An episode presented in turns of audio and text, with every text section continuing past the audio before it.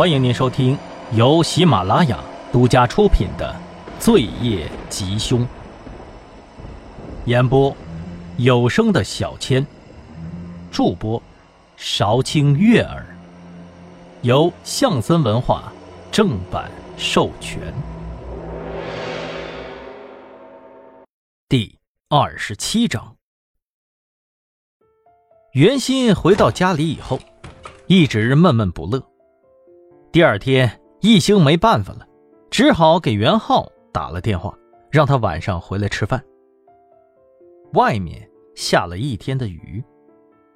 傍晚前，为了准备晚餐，一兴决定独自出门购物。俗话说“无巧不成书”，一兴拿好了自己需要的材料，排队结账的时候，身后突然响起了一道熟悉的声音：“你好。”请问你们店里有热饮吗？一星扭过头，看见浑身湿透了的丁文璐站在他的后面，他的脸色苍白，购物篮里放着一包卫生巾。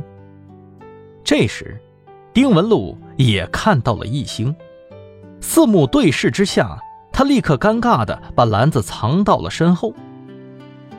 一星只是点了一下头，就快步走了出去，在门口等着他了。没过多一会儿，丁文璐拎着一个黑色的塑料袋儿走了出来。一阵冷风吹过，他忍不住打了个寒颤。呃，那个，我家里头有个妹妹，呃，有一些女孩子的衣服，要不然……易星小心翼翼的问道。丁文璐害羞的低下了头，不再言语。呃，那个。你家里太远了，还是跟我走吧。一星脱下了外套，披在了丁文璐的身上，撑开伞，护着他走进了雨中。一辆银灰色的商务车悄然地跟在了他们的身后。车里的两个人开始犯嘀咕了：“老大呀，二哥说的是不是这个女的呀？”他也没给个正脸给我们呢，肯定是了。这个男的呀，都说是单身了，身边估计也没别的女的了吧。而另一边，听说哥哥要回来，袁信满心的欢喜，一直在家里期盼着。听见门铃响，他立刻蹦蹦跳跳的跑去开门，结果。门一打开，就看到易星是满身的雨水，旁边还站着一个女人。他从来没见过易星带其他的异性回来，更没见过易星把外套借给除了自己以外的女人穿，顿时冷若冰霜。呃，袁心呐，别误会啊，呃，这位是我的同事，叫丁文璐，他淋了雨，家里头有点远。等一下还要回局里加班呢。袁鑫呐，你有没有合适的衣服，借给他一件呗？袁鑫昂着头，脸上没有任何的表情，停在原地没动，气氛十分的尴尬。啊，那个，谢谢呗。易星勉强的笑了笑，示意袁鑫给自己一个面子。袁鑫只好放下了挡在门框上的手。带着丁文璐进卧室选衣服去了。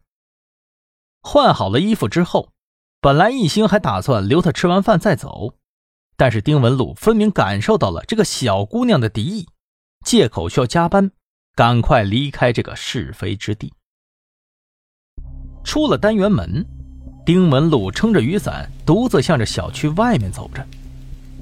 出于职业的敏感，他很快就察觉到了。身后那辆银灰色的商务车不正常，似乎是在尾随他。丁文璐立马紧张了起来，专门挑有监控的地方走，尽量朝着有人的方向去。而与此同时，袁浩的电话打进了易兴的手机上。易老师，我快到楼下了，刚才堵了会儿车。一听说哥哥就要回来了。袁心低落的情绪一扫而光，踩着拖鞋就冲出了门，非要去接哥哥。哎哎，等一下，等一下，袁心，等等我。等到易星冲出来的时候，还是晚了一步，电梯的门已经关上了。易星有些担心，赶紧给袁浩发了消息。袁心先我一步下楼去接你了，你记得留意一下。好的，没关系，易老师，我已经快到了。就在袁浩低头回复消息的时候，一辆银灰色的商务车迎面从他身边驶过。我操他娘的！这女的怎么像是故意绕咱们呢？开车的男子骂道：“哎，大哥，我靠，不对吧？好像不对劲。”副驾驶指着车后侧连跑带颠的袁心说道：“哎，大哥，大哥，你看这女的，哎，这衣服，这发发型，哎，这这这才是二哥让我们抓的吧？”吱呀一声，车停了。两个人仔细拿出了照片，一看，嘿，还真是。操他娘的！原来在这儿等着呢。说着，车子亮起了倒车灯。叮！等到一星坐着电梯到达一楼的时候，迎面就撞上了袁浩。袁浩，袁鑫呢？易老师，欣欣呢！两个人异口同声：“不好，快出去找！”一星不由分说，立马冲出了电梯。当他们跑到自行车棚的时候，突然听到：“哎呀！”紧接着就是扑通一声。易星仔细一看，就看到丁文璐一个背摔，干脆的把一个黑衣服猥琐男子撂倒在地上。还剩下一个蒙面男子，一边惊讶的看着丁文璐，一边向着路边没熄火的商务车挪动。袁心躲在了丁文璐身后，吓得眼泪汪汪，不敢出声。地面上还散落着绳子和毛巾。易星是何等聪明啊！一个箭步上前，直接拦住了去路。只见这个蒙面男子好像是被逼急了，从刀里摸出了早就准备好的弹簧刀。啪嗒！你你你他妈知道老子是谁吗？再再不躲开，我他妈捅捅死你！一星冷笑，哼！只见蒙面男子话音刚落，就感到面门是一阵疾风飞来，紧接着下巴剧痛，自己和刀子都飞了出去。一星掸了掸裤子，像没事人似的看着他。新鲜，新鲜。袁浩这时候也赶到了，把袁鑫从地面上扶了起来。我建议啊，你最好老实点一星说着，看着他们。一星这一脚可是没有任何的留情啊！蒙面男子摔倒在地，现在根本爬不起来了。汪旭东很快就带人到了。当他把人铐上车带走的时候，汪旭东笑嘻嘻的拍了拍他们一个人的肩膀：“嘿，小子，胆儿挺肥呀，绑架绑到警察头上来了啊！”猥琐男子默不作声：“ 行啊，这会儿少说点话，没事等回头到了里头。”咱们俩好好聊聊，哈。易星瞪了汪旭东一眼，说道：“行了，你别品了，看看这个。”说着，易星拿出了一张从商务车里面找到的照片，是那天他和袁鑫在商业街买笔的情景。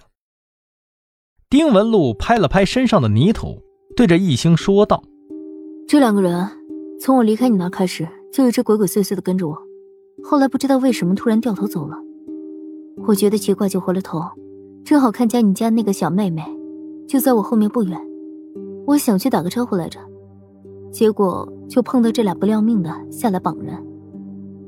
如果今天不是丁文璐在，袁心很可能就被这俩人给绑走了。袁浩激动地拉着妹妹给丁文璐鞠了三个大躬，着实是把丁文璐吓了一大跳。刑侦局审讯室，今天李明耀休息，王旭东自己坐在了师傅的位置上，对面坐着的是猥琐男，名叫王涛，二十八岁，无业游民。报报告政府，我们真的。就是穷疯了，我这不看人家是大学教授，想着有点钱嘛。其实观察挺久的了，才发现家里头有个小姑娘好欺负呗。就就就就就，去去去去去，少他妈给我放屁！王旭东说着，打开了他的手机通讯录，问道：“